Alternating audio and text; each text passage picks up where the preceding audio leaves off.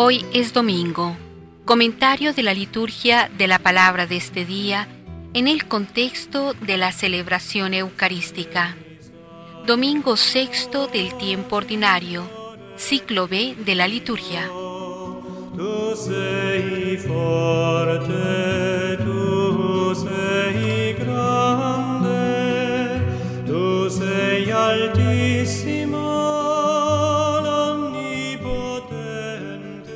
La lectura del Levítico muestra la terrible condición de los leprosos en la antigüedad. Jesús con su poder rompe la barrera de la marginación, toca al leproso y lo limpia. En el comienzo del Evangelio de San Marcos se nos describe la salvación con una serie de curaciones que manifiestan diferentes aspectos del encuentro salvador con Cristo. Liberación del demonio, de la debilidad como la fiebre, de la marginación como la lepra y del pecado como el paralítico, siendo todo ello una primitiva catequesis bautismal que conserva aún todo su valor. En el cristianismo no hay oposición entre lo material y lo espiritual, como entre lo malo y lo bueno. Todo es susceptible de ser utilizado para gloria de Dios. Jesús dio ejemplo de amplitud de espíritu y Pablo lo imitó enseñando a hacer lo mismo que el Maestro.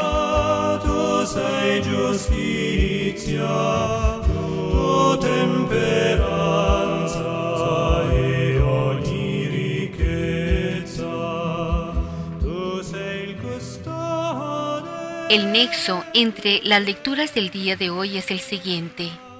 El tema que concentra nuestra atención es el poder de Cristo que perdona los pecados y cura al leproso de su enfermedad.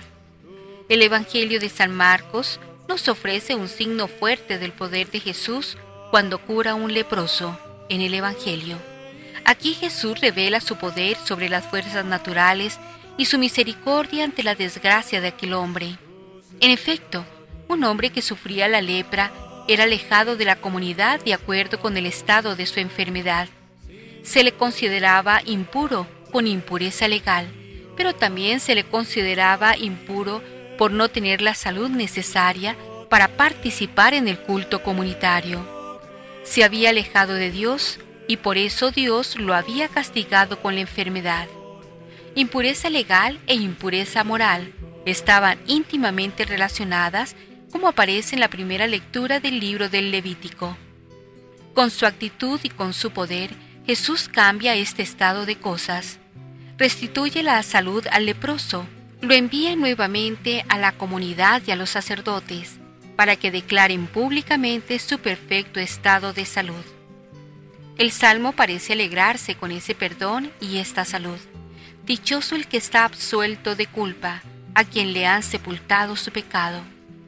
Por otra parte, el texto de la carta a los Corintios nos manifiesta que el cristiano no debe dar escándalo con su vida, cometiendo pecado, que es como una enfermedad de muerte, es como la lepra, pues destruye la vida temporal y eterna del hombre.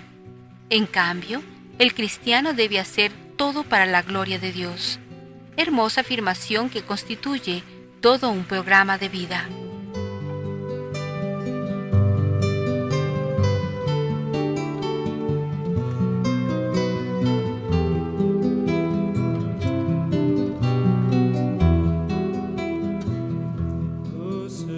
La Iglesia, siempre cercana a todos los seres humanos, trae hoy ante el altar a los que nosotros descartamos, a esos que no les hacemos sitio en nuestros encuentros, a esos a los que se les impide levantar la voz para que no reclamen justicia. Pero este egoísmo que llevamos tan dentro se opone a la lógica de Jesús que no le dice al leproso, ten paciencia, aguanta un poco, debes aceptar, soporta tu situación le responde sin rodeos, quiero, quedas limpio. Después de ver este hecho, ¿qué diremos hoy a cada uno de estos que nos tienden la mano? ¿Somos conscientes de que los bienes de la tierra son de todos? El Señor, siempre paciente, espera la respuesta. Entonces hoy sería un momento oportuno para examinarnos de si hacemos las cosas buscando nuestro bien o buscando el bien de los hermanos. tu sei bellezza, tu sei la pace, la sicurezza, il gaudio e la letizia, tu sei esperanza. La primera lectura que se nos propone en este día es del libro del Levítico, capítulo 13, versículos del 1 al 2 y del 44 al 46. El leproso vivirá solo, fuera del campamento. El libro del Levítico, del que es nuestra primera lectura, nos muestra la terrible ordenación jurídica y religiosa sobre los leprosos. Ni siquiera podían vestir con decoro era la enfermedad más contagiosa conocida hasta entonces y la ley ponía inhumanos medios para evitar su propagación. La venida de Cristo cambiará radicalmente esa ley tan dura.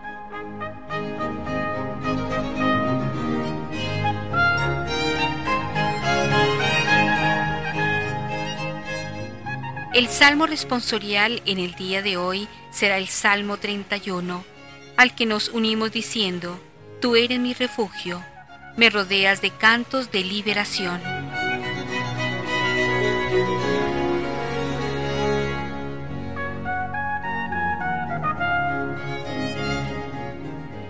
La segunda lectura en la Eucaristía de este domingo es de la primera carta del apóstol San Pablo a los Corintios, capítulo 10, versículo 31, capítulo 11, versículo primero.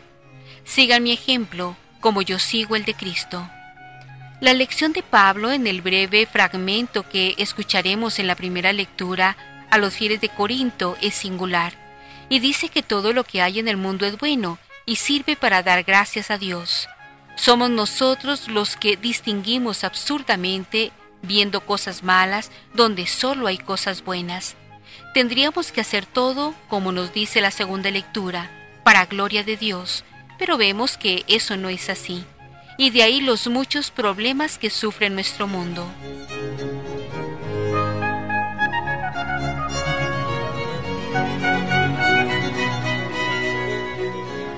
Del evangelista San Lucas, capítulo séptimo, versículo 16, está tomado el canto al Evangelio del día de hoy.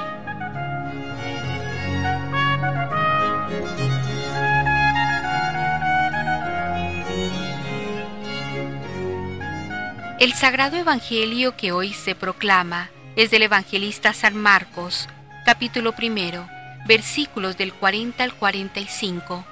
Curación de un leproso por Jesús. Jesús rompe la durísima ley que separaba a los leprosos del mundo. La curación es sin duda la solución universal al problema.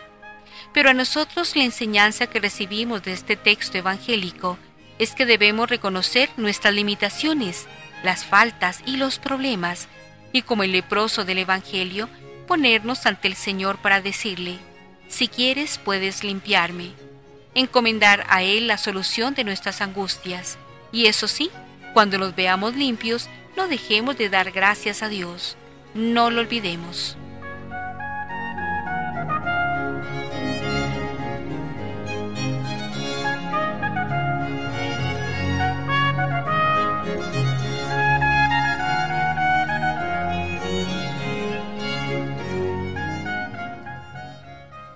Liturgia de la Palabra.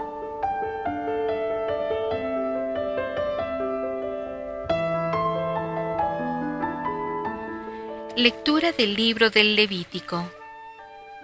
El Señor dijo a Moisés y a Aarón, Cuando alguno tenga una inflamación, una erupción o una mancha en la piel, y se le produzca la lepra, será llevado ante el sacerdote Aarón o cualquiera de sus hijos sacerdotes se trata de un hombre con lepra y es impuro. El sacerdote lo declarará impuro de lepra en la cabeza. El que haya sido declarado enfermo de lepra andará harapiento y despeinado, con la barba rapada y gritando, impuro, impuro. Mientras le dure la lepra, seguirá impuro. Vivirá solo y tendrá su morada fuera del campamento. Palabra de Dios. Te alabamos, Señor.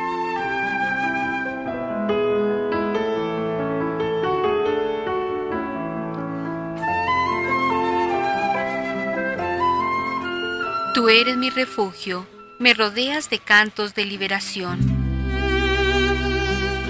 Dichoso el que está absuelto de su culpa, a quien le han sepultado su pecado.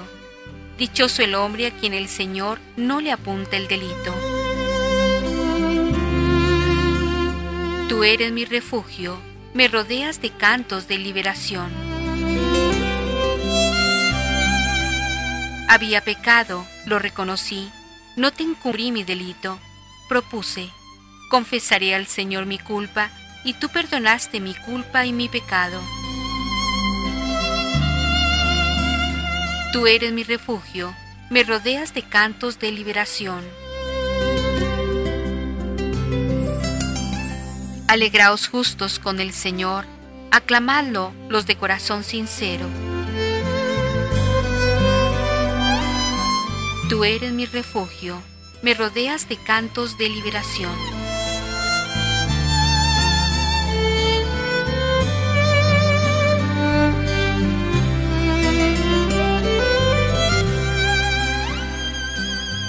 Lectura de la primera carta del apóstol San Pablo a los Corintios.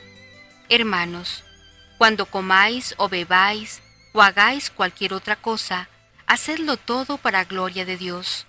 No deis motivo de escándalo a los judíos, ni a los griegos, ni a la iglesia de Dios.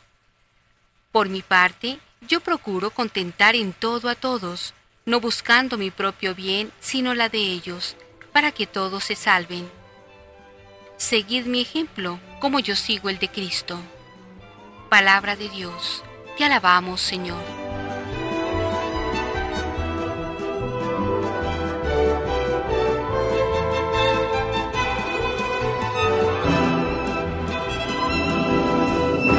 Aleluya, aleluya.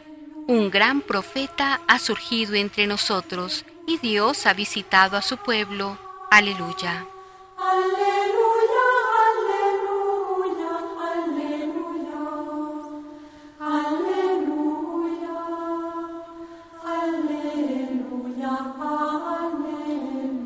Lectura del Santo Evangelio según San Marcos. En aquel tiempo se acercó a Jesús un leproso suplicándole de rodillas, Si quieres, puedes limpiarme. Sintiendo lástima, extendió la mano y lo tocó diciendo, Quiero, queda limpio. La lepra se le quitó inmediatamente y quedó limpio. Él lo despidió, encargándole severamente, No se lo digas a nadie, pero para que conste, ve a presentarte al sacerdote y ofrece por tu purificación lo que mandó Moisés. Pero cuando se fue, empezó a divulgar el hecho con grandes ponderaciones, de modo que Jesús ya no podía entrar abiertamente en ningún pueblo. Se quedaba fuera, en descampado, y aún así acudían a él de todas partes. Palabra del Señor. Gloria a ti, Señor Jesús.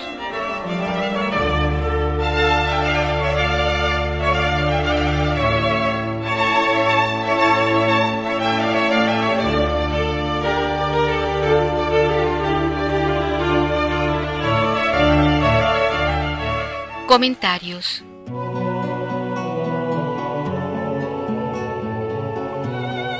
En la primera lectura, enfermedades de la piel. El tema de las enfermedades de la piel no entra en la ley sacerdotal bajo la perspectiva médica, sino religioso-cúltica. Está entre las causas que hacen a una persona impura para participar en el culto comunitario. El caso se inserta en la sección del Levítico que trata de pureza e impureza. El saber sacerdotal desarrolló una minuciosa casuística para hacer la diagnosis de estas enfermedades tan visibles, algunas de ellas pasajeras, pero otras graves, activas y contagiosas. Entre estas estaba la lepra. La ley intentó establecer normas objetivas para conocer los diversos tipos de enfermedades y su peligrosidad, y las formuló de modo impersonal. En las medidas a tomar con ellas entra el factor higiénico y el factor religioso, sin que falte la medida de la superstición popular.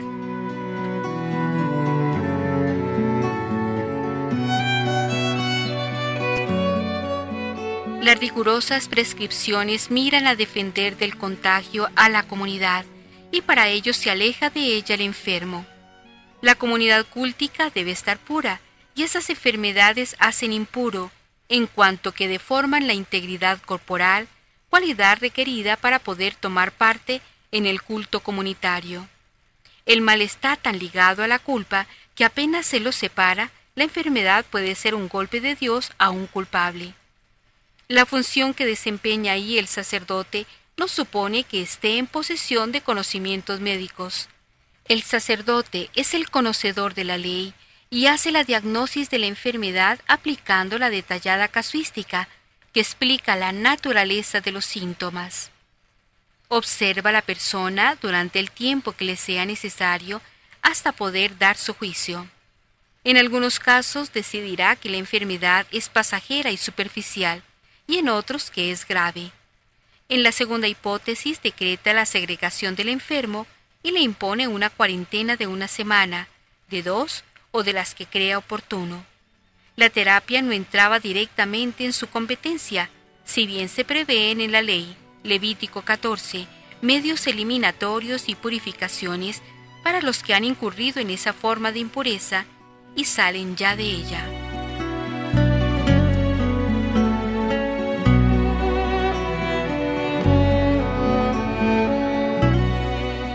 El enfermo, en caso grave, es segregado de la comunidad.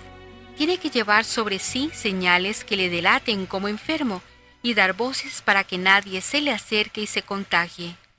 Las señales de cubrirse la cabeza y de llevar descompuesto y desaliñado el vestido, Ezequiel 24, 17, Levítico 10, 6, son señales del luto. Tienen en el trasfondo el dato supersticioso del disfraz que debe hacerle reconocible a los poderes maléficos. Su gesto es en bien de los demás. Busca evitar que se contagien tanto de la enfermedad en sí cuanto de la impureza que comporta. Esta legislación aparece en su aspecto bueno cuando se la mira desde el lado de la comunidad por ella defendida. Cierto, hoy resulta inaceptable esa identificación del mal físico con el mal moral o de la enfermedad con la impureza. Por otro lado, impresiona la exigencia de integridad personal para formar parte de la comunidad santa, si bien esta santidad se define aquí por rasgos muy incompletos. Las medidas de la ley para conseguir positivamente la integridad de la persona enferma se quedan cortas. No guardan equilibrio entre el interés de la comunidad y el de la persona. De la persona no hay que defenderse, sino que hay que defenderla.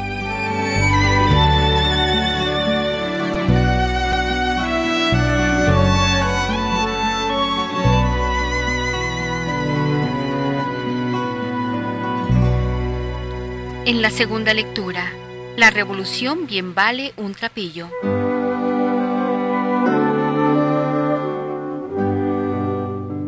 El final de esta exhortación a la concordia dentro del pluralismo se resume en esta frase.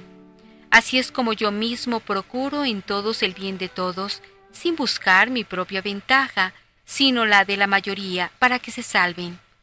El camino para llegar aquí en la valoración debida de los acontecimientos. En un proceso revolucionario hay cosas secundarias y cosas primarias. A aquellas se pueden renunciar coyunturalmente en aras de la agilidad del proceso. Por eso Pablo relativiza la crisis producida en la comunidad por asuntos de comidas o bebidas. Por un trapo más o menos, no se renuncia a la eficacia de un proceso liberador.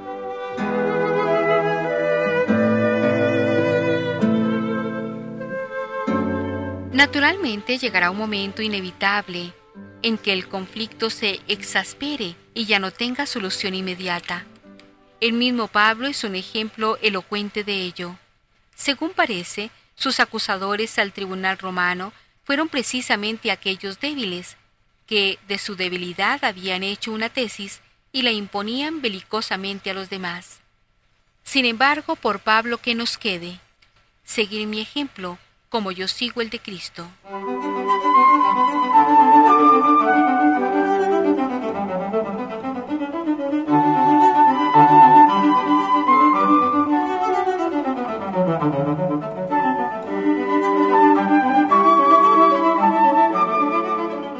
Y en el Evangelio, el servicio al hombre está por encima de la razón de iglesia.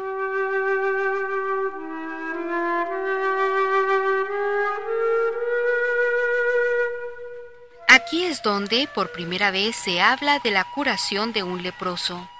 La lepra era una enfermedad espantosa porque excluía de la comunión con el pueblo, o sea, segregaba a un hombre de sus relaciones con el pueblo de Dios.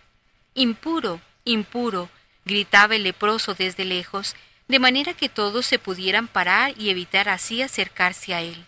Levítico 13:45 los rabinos lo consideraban como si estuviera muerto y pensaban que su curación era tan improbable como una resurrección. En este caso es curioso observar que el leproso no duda en acercarse a Jesús. Un viejo documento cristiano, el papiro Egerton, inserta en este contexto una insistente oración del leproso cuando descubre a Jesús. Maestro Jesús, Tú que andas con los leprosos y comes con ellos en su mansión, yo también me he puesto leproso. Si tú quieres, me volveré a poner puro. Algunos códices muy autorizados, en vez de decir tuvo compasión, dicen que se había indignado. Evitablemente Jesús rechazaba enérgicamente la segregación de las que eran víctimas aquellos pobres leprosos. Algunos detalles en el modo en que se realiza la curación subrayan su indignación por la separación de los leprosos. Jesús toca al enfermo para demostrar así su desprecio por las inhumanas leyes vigentes. Estamos en un tema que se repetirá a lo largo del segundo Evangelio, como igualmente en el epistolario paulino. Las leyes no son soberanas en sí, solo obligan en cuanto están a favor del hombre. Y el juicio sobre esta condición humana de la ley no tiene que hacer el súbdito. Por eso, el considerar la ley civil o eclesial como un absoluto va contra la enseñanza más elemental del Nuevo Testamento. Habrá momentos en que el cristianismo, llevado de su conciencia humanizadora, deberá rechazar una ley y poner contra ella una válida objeción de conciencia. La ley de segregación de los leprosos era al mismo tiempo civil y religiosa. Jesús no solamente pone objeción de conciencia, sino que la infringe claramente tocando al leproso.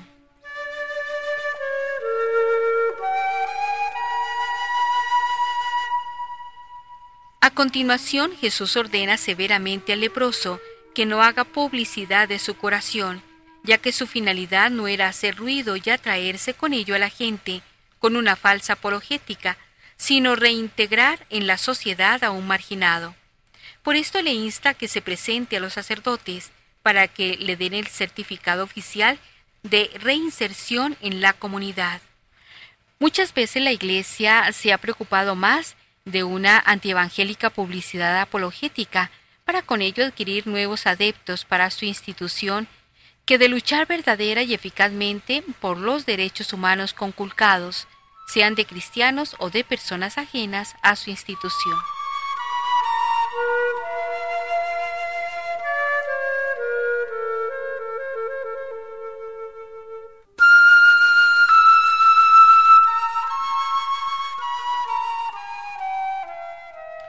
Ecos de la Palabra.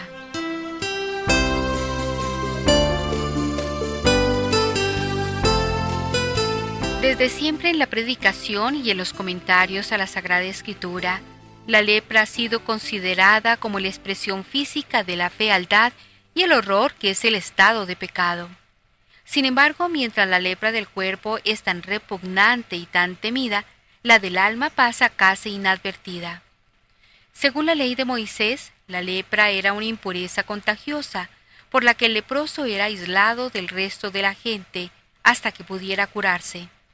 En la primera lectura vemos que la ley daba una serie de normas para el comportamiento del leproso, de manera que se pudiera evitar el contagio con los demás. Se prescribía que debía ir vestido de cierta manera y debía ir anunciando a su paso, estoy contaminado, soy impuro. Levítico 13, 1, 2, 44, 46. Se creía también que la lepra era causada por el pecado. Por eso los leprosos eran considerados impuros del cuerpo y del alma. Todos los demás daban la espalda a los leprosos, menos Jesús. Son varias las curaciones de leprosos que realiza el Señor. Una de ellas es la del leproso que vemos en el Evangelio de hoy, quien se acerca a Jesús y de rodillas le suplica, Si tú quieres puedes curarme. Y Jesús, extendiendo la mano, lo tocó y le dijo, Sí quiero, sana. Inmediatamente se le quitó la lepra y quedó limpio. Marcos 1, 40-45.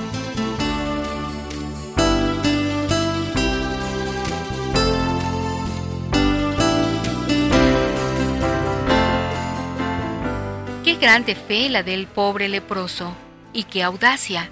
No tuvo temor de acercarse al maestro, no tuvo temor de que le diera la espalda. La fe cierta no razona, no se detiene. Quien tiene fe sabe que Dios puede hacer todo lo que Él quiere. Para Dios hacer algo, solo necesita desearlo. Por eso el pobre leproso se le acerca al Señor con tanta convicción. Por eso el Señor le responde con la misma convicción, sí quiero sana.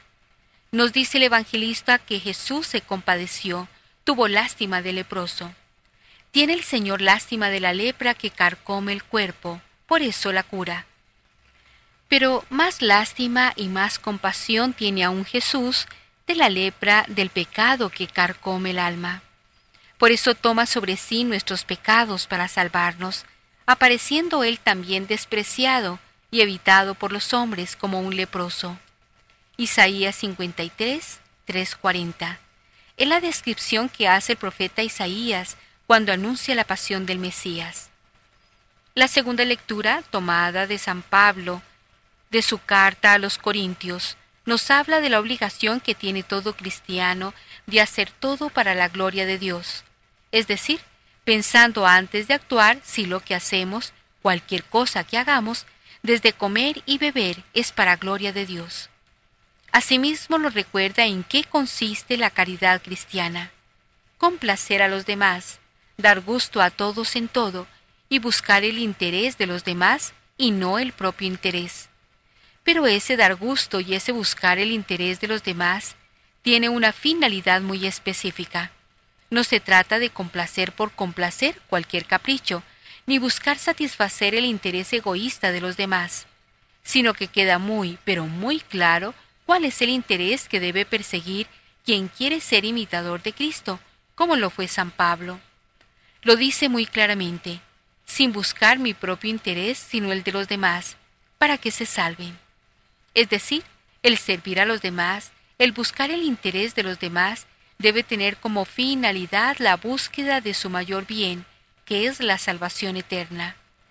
Esto debe tenerse siempre en cuenta, pues de otra manera más bien podemos hacer daño a la salvación eterna de los demás si lo que buscamos es complacer por complacer o por ser apreciados y queridos.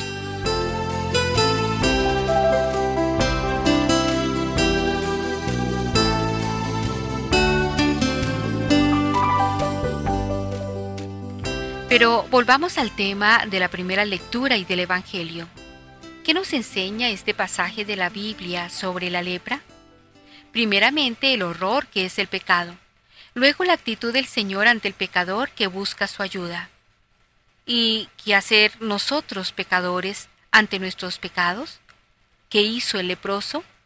Acercarse a Jesús con convicción, sin temor y con una fe segura. Se acercó también con humildad, suplicándole de rodillas.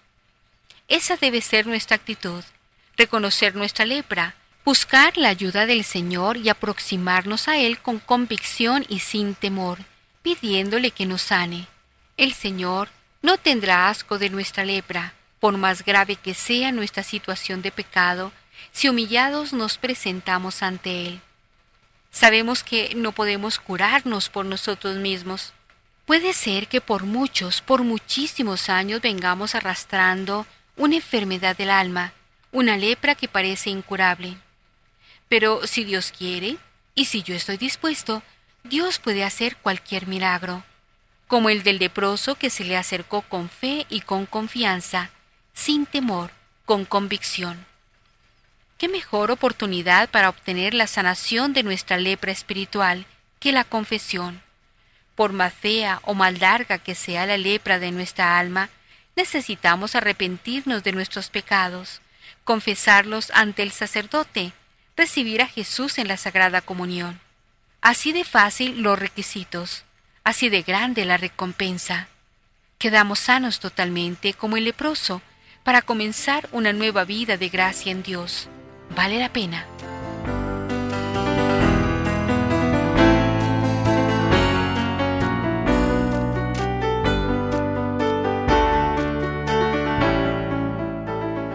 Después de esta introducción que hemos hecho, pasemos a profundizar en el mensaje doctrinal de nuestras lecturas. En primera instancia hablemos de cómo acudir al Salvador para exponer nuestras enfermedades. Es sorprendente cómo el leproso se acerca a Jesús contraviniendo de modo fragante la ley que lo prohibía. Ningún leproso podía acercarse a donde se encontraban los miembros de la comunidad debía vestirse con andrajos y gritar a lo lejos, impuro, impuro. San Marcos solo nos dice, se acercó un leproso y suplicándole de rodillas. Su audacia fue premiada con las palabras de Jesús. De aquí se sigue que todo aquel que se encuentre con una enfermedad de muerte en su alma, todo aquel que descubre en su alma pecados inconfesables, debe con confianza acercarse a Jesús rico en misericordia y capaz de curar hasta la más grave de las enfermedades. Muchas veces la conciencia de pecado crea una nueva oscuridad y el pecador ya no se atreve a acudir al médico que lo limpia y lo salva. Así va acumulando pecado tras pecado y su situación se va haciendo siempre más trágica. Es necesario romper ese círculo vicioso y tener la valentía del leproso que se postra a los pies de Jesús, entreviendo el desenlace. Si quieres, puedes limpiarme.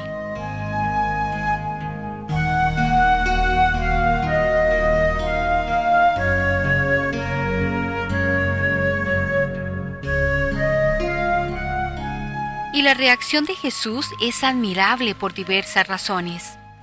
En primer lugar, porque siente una profunda misericordia por aquel leproso. La situación de marginación de aquel hombre, su sufrimiento físico, su vida sin sentido, no podían dejar al Salvador indiferente. La compasión en la Biblia, y también aquí en este caso, es mucho más que un sentimiento de conmiseración, de pena, de dolor por el mal ajeno. Es más bien una pasión vehemente que hace todo lo necesario para aliviar el sufrimiento ajeno y que se traduce en actos concretos. En segundo lugar, es admirable porque Jesús extiende su mano y toca al leproso. Este acto contravenía la ley judía, que prohibía gravemente el tocar a un leproso con el fin de salvaguardar a la comunidad y evitar el contagio. Jesús, por encima de esta ley, pone el amor misericordioso del Padre y dice con plena autoridad, quiero, queda limpio. Es decir, Jesús hace ver a aquel hombre que tiene el beneplácito de Dios, que Dios lo ama y quiere que viva. San Pablo en su carta a los Corintios hace suyo este sentimiento de Cristo. Por mi parte yo busco contentar a todos, no busco mi propio bien sino el de ellos, para que todos se salven, para que todos se salven. Esta es la máxima de toda vida cristiana, porque esta es la voluntad de Dios. Primera Timoteo 2.4 Haceos imitadores míos como yo lo soy de Cristo. Estas palabras de San Pablo podrían parecer a primera vista un poco presuntuosas. En efecto, ¿quién se atreve a mostrarse como ejemplo para los demás? Cualquiera que se vea a sí mismo con sinceridad comprobará que hay en él infinitas miserias. Sin embargo, las palabras del apóstol son verdaderas. En la medida en la que imitamos a Cristo, nos constituimos en modelo y ejemplo para los demás. Todo apóstol debe dar este testimonio en la propia familia, en la propia comunidad, en el propio ambiente de trabajo. En la medida en la que practiquemos la virtud de la humildad, en esa medida somos capaces de mostrar a Cristo y llevar a Cristo a las almas. Es un don que Dios concede más que una cualidad personal. Tengamos pues el valor de emprender la vida cristiana en todas sus exigencias, de forma que podamos decir, ya no soy yo quien vivo, es Cristo quien vive en mí. Cuanto más humildes seamos, tanto mejor seremos apóstoles y tantas más almas salvaremos.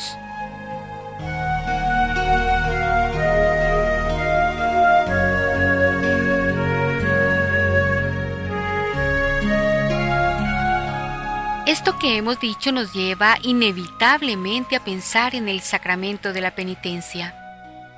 La liturgia de este día nos invita a valorar el sacramento de la penitencia como un encuentro con Cristo, quien lleno de misericordia nos mira a los ojos y nos dice, quiero, sé limpio. Es decir, Cristo me dice, quiero que vivas, quiero que tu vida sea feliz, que tu vida sea vida.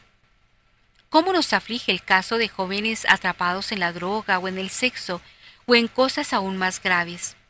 Habrá que ayudarles mostrándoles la capacidad de redención, ayudarles conduciéndoles a Cristo misericordioso. En ese sentido, cuánto bien se hace en esas vigilias de penitencia en las que la comunidad de jóvenes se prepara para recibir personalmente el sacramento del perdón. Cantos, textos, ambiente litúrgico que conducen al alma a una fructuosa recepción de la gracia. Lo hemos visto en el Circo Máximo en Roma, en el gran jubileo de la redención del año 2000. Lo hemos visto en tantas jornadas mundiales de la juventud que se han llevado a cabo en tantos lugares del mundo. Lo hemos visto en tantas parroquias que organizan este tipo de encuentros y que ofrecen a los jóvenes un medio insustituible para vivir plenamente su vida de gracia y su vida cristiana. No cabe duda que estos encuentros irán preparando a los centinelas de la mañana de los que habla el Papa, es decir, a esos jóvenes que anuncian un nuevo amanecer y son signos de esperanza.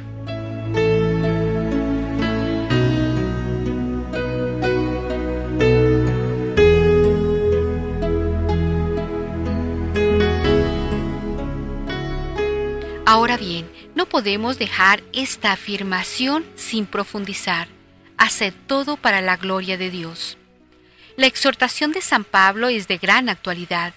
En medio de nuestras tareas familiares, profesionales, religiosas, debe haber un centro que las unifique y que les dé sentido. Hace todo para la gloria de Dios. ¿De qué nos valdrá acumular mucho dinero? ¿O tal vez gozar de muchos placeres? O tener gran poder sobre los demás? ¿De qué nos valdrá todo esto si con el paso de la vida y de los años todo se desvanece? La poca o mucha experiencia que tengamos ya nos lo dice fehacientemente. Todo va pasando, y solo lo hecho por Dios y por mis hermanos, los hombres y mujeres de este mundo, queda. Lo demás es paja que se lo lleva el viento. Hacer todo por la gloria de Dios implica una grande pureza de intención, es decir, mis obras no buscan la gloria personal, no buscan la vanidad o la vanagloria, el egoísmo. Como San Pablo, busquemos hacer todo para la gloria de Dios, en lo pequeño y en lo grande, en la vida de familia y en el trabajo, en el estudio y en los momentos de prueba.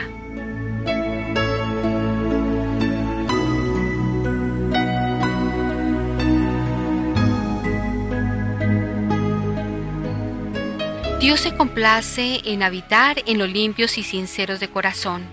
Así nos lo recordará la oración que se rezará al principio de la Eucaristía. Evidentemente, Dios no se fija en el aspecto externo del hombre para poner en él o en ella su morada. La envoltura corporal, o sea, las apariencias, no siempre se corresponden con la verdadera realidad del corazón humano, con lo que el hombre piensa, desea y es. A Dios le agrada la sinceridad y le desagrada profundamente la hipocresía. Por eso hacer las cosas de Dios por mero cumplimiento, como una carga pesada, no nos acerca a Él, sino que nos aleja irremediablemente. Dios habita en los sencillos, en los humildes, en los que aman la verdad y se esfuerzan por vivir en la verdad. Esta es, según Santa Teresa, la auténtica humildad en la que Dios se complace.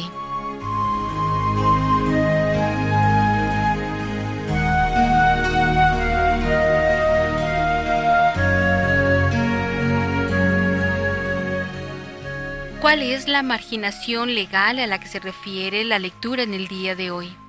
Los textos de la Sagrada Escritura de este domingo nos hablan de una horrible enfermedad considerada en la antigüedad y aún hoy en muchos lugares como una maldición, la lepra. Al golpeado por la lepra se le consideraba como un muerto viviente. Su curación se comparaba con la resurrección de un muerto. Quizás este perjuicio mágico religioso haya que relacionarlo con los estragos que en el cuerpo humano produce esta enfermedad, que además se consideraba en extremo contagiosa. Por eso las legislaciones de los pueblos antiguos condenaban al leproso al aislamiento total. Lo hemos visto en el texto del Levítico, que es el código legal del Antiguo Testamento. Al leproso se le declaraba impuro, es decir, no podía entrar en el contacto con nadie, ni vivir con la familia, ni en el pueblo. Mientras le dure la lepra, seguirá impuro, vivirá solo y tendrá su morada fuera del pueblo. Con esta medida para nosotros cruel e inhumana, se quería evitar el contagio físico y aún el moral, puesto que se pensaba que el leproso recibía el justo castigo por sus pecados.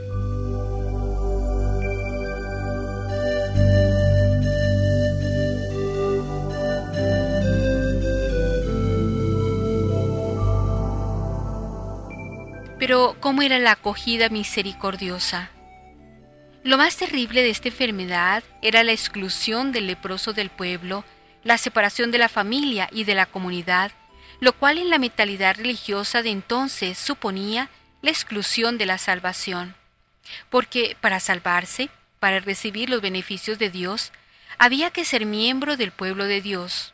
La separación del pueblo llevaba consigo el no poder gozar de los dones de la salvación pues no podía participar del culto ni de la oración de la comunidad.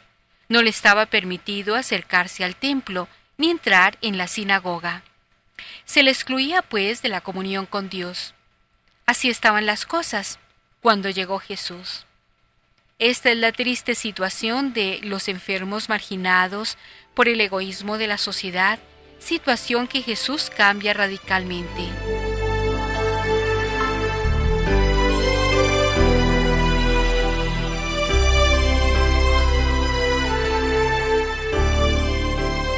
Jesús no huye del leproso que le pide ayuda.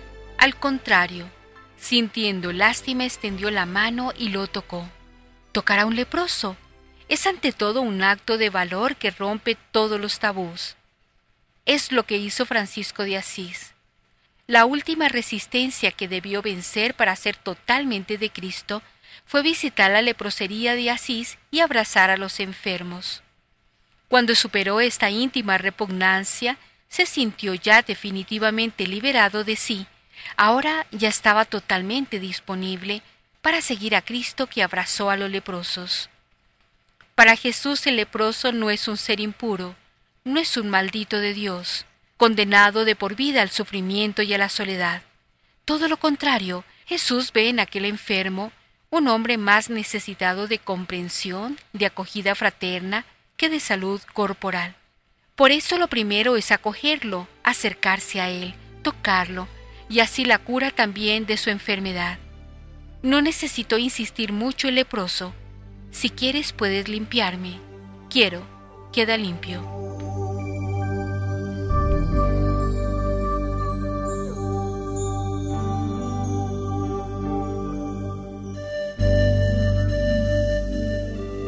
Después de esto hablemos de la actualización simbólica. La lepra, por su carácter desfigurador del cuerpo, ha sido considerada siempre como un símbolo de pecado. Efectivamente, el pecado desfigura y arruina la imagen de Dios que el Espíritu Santo esculpió en nosotros el día de nuestro bautismo. El pecado es como la lepra en el orden espiritual, pues va borrando progresivamente la imagen de Dios en nosotros.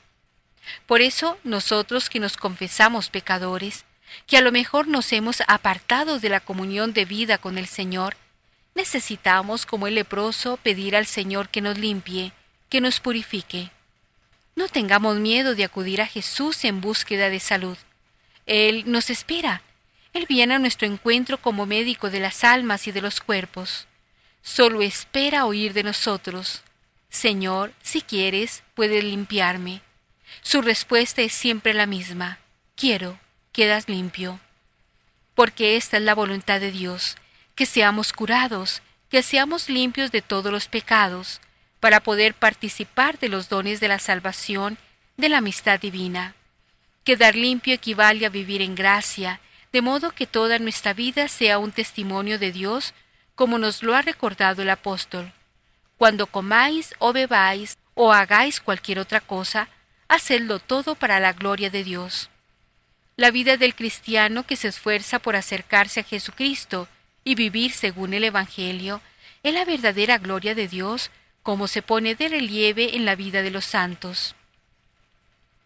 Pero nosotros no somos santos, por eso como el leproso del Evangelio, tenemos necesidad también nosotros de acercarnos a Jesús para que nos cure. Él lo está deseando, falta solo que nos pongamos en camino hacia Él, conscientes de nuestros pecados. En la celebración de la Santa Misa, Jesús, médico de las almas y de los cuerpos, nos conforta con su palabra y nos invita a participar del alimento de salvación, de la medicina de la salud, que es la Sagrada Eucaristía. ¿Creemos en esto? ¿Participamos adecuadamente, en confianza y en fe, con lo que el Señor nos da? ¿Cómo respondemos a ese amor que el Señor nos da? ¿Con fe? ¿Tenemos realmente fe? ¿Le creemos a Dios?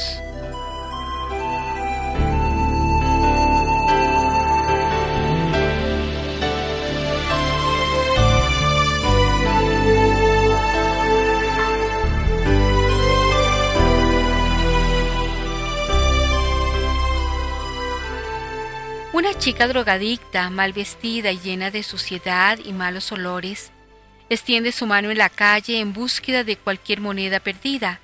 Da igual que le den la moneda con amor o por pena, da igual. Otra muchacha pasa a su lado. Está muy bien vestida. Con su cara hace un gesto de repugnancia al ver tanta suciedad y tanto hedor.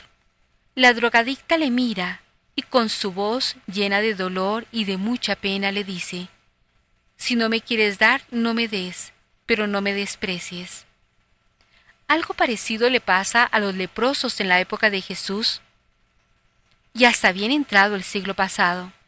El leproso tenía que asumir no solo el sufrimiento físico de su enfermedad, sino también la angustia mental y espiritual de estar totalmente desterrado de la sociedad y de ser evitado incluso por los suyos.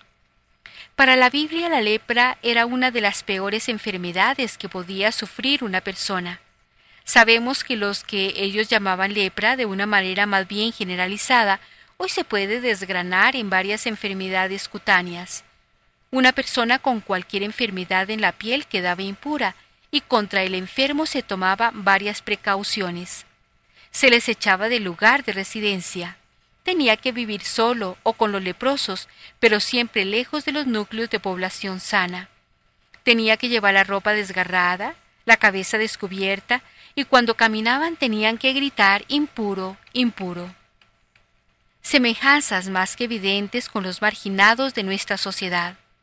Hoy son otras las formas y las sutilezas para disfrazar siempre la misma marginación desde muy distintos nombres. Prevención, precaución, atención, promoción, pero la realidad es casi siempre la misma. En la Edad Media cristiana los leprosos no corrieron mejor suerte. El sacerdote, con la estola y el crucifijo, llevaba al leproso a la iglesia y le leía el oficio de difuntos. El leproso era un muerto en vida.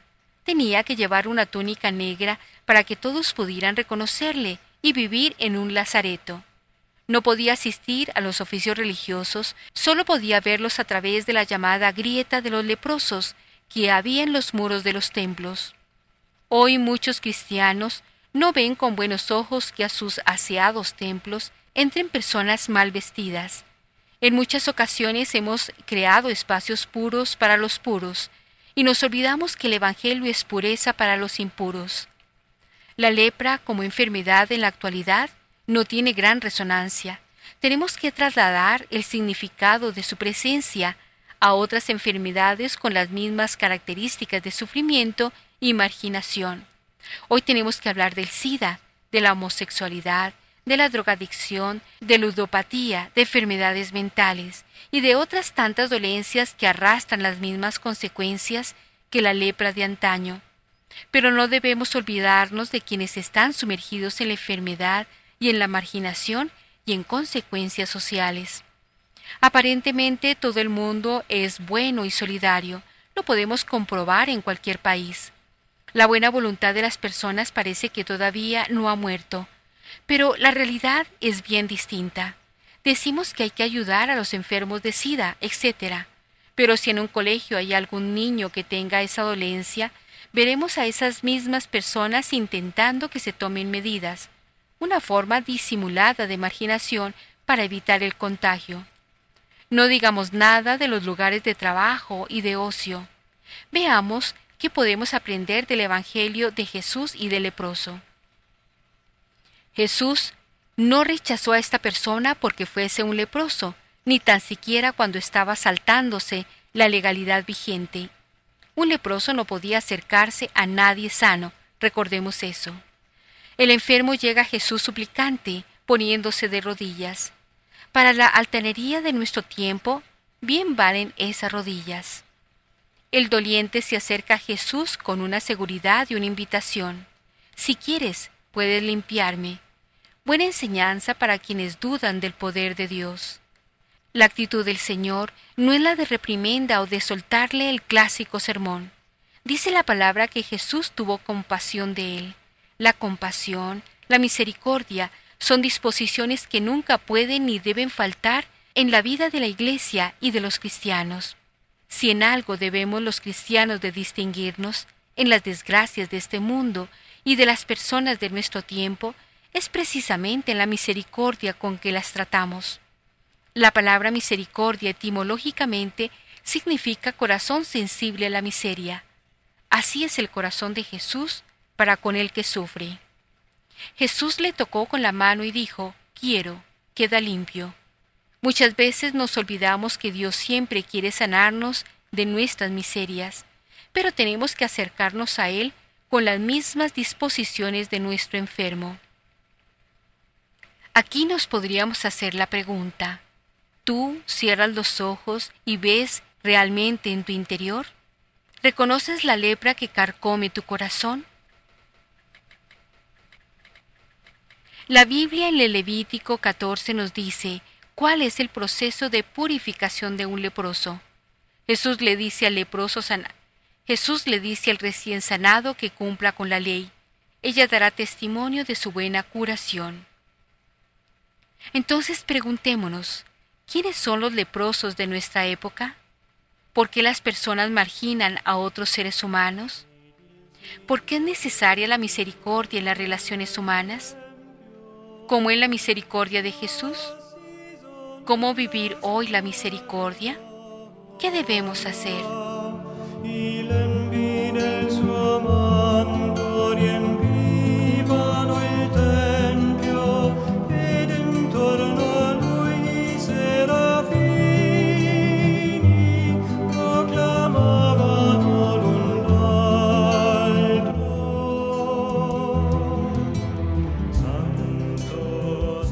Gracias, Padre, porque Jesús curando a los leprosos nos mostró que el amor no margina a nadie, sino que regenera a la persona, estableciéndola en su dignidad.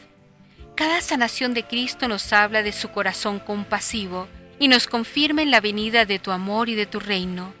Siguiendo su ejemplo, danos Señor un corazón sensible al bien de los hermanos, para saber dialogar contigo en la fe Danos disponibilidad para escuchar tu palabra sin encerrarnos en el monólogo egocéntrico y estéril de nuestra propia seguridad.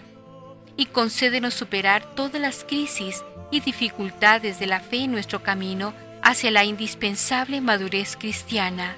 Amén. Feliz domingo para todos.